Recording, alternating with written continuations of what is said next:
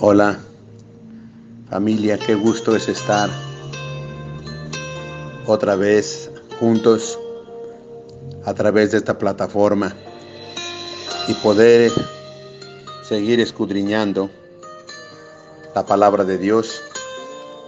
Ayer estuvimos viendo de un pueblo sin discernimiento que nunca supo que Jesús era Dios y que el día de reposo era de Él.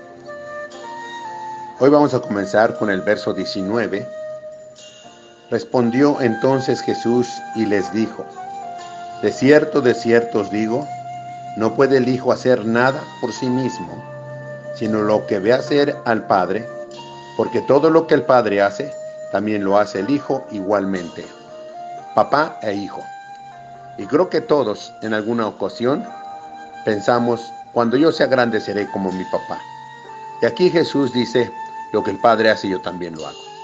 Lo que Él me enseña, yo lo vuelvo a hacer. Verso 20. Porque el Padre ama al Hijo, a Jesucristo, y le muestra todas las cosas que Él hace, y mayores obras que éstas le mostrará, de modo que vosotros os maravilléis.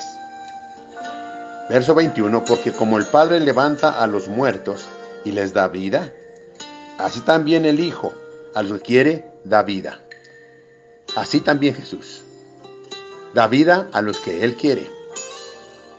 Verso 22, porque el Padre a nadie juzga, sino que todo el juicio dio al Hijo, para que todos honren al Hijo como honran al Padre. El que no honra al Hijo, no honra al Padre que le envió.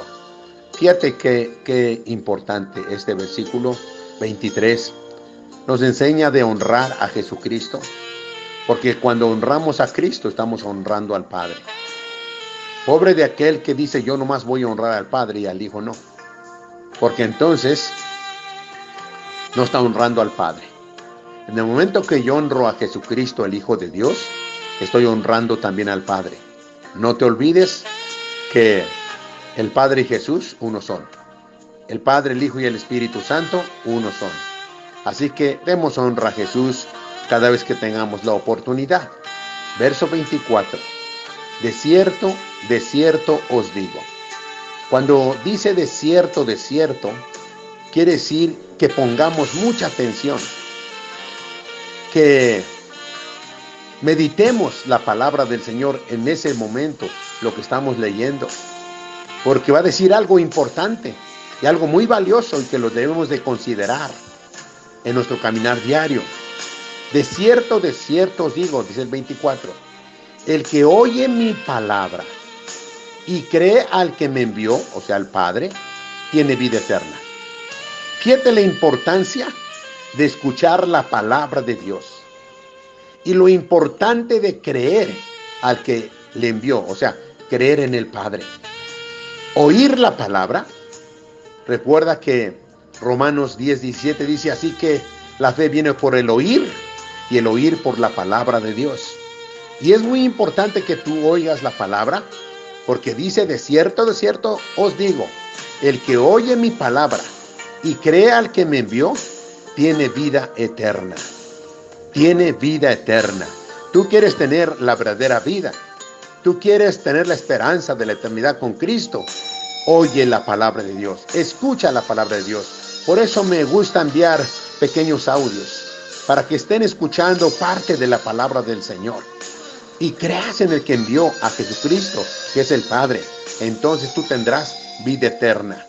Y dice lo siguiente en el versículo 24, y no vendrá a condenación, mas ha pasado de muerte a vida.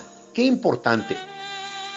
Tú crees la palabra, escuchas la palabra, crees en el Padre, crees en el Hijo, entonces tienes vida eterna.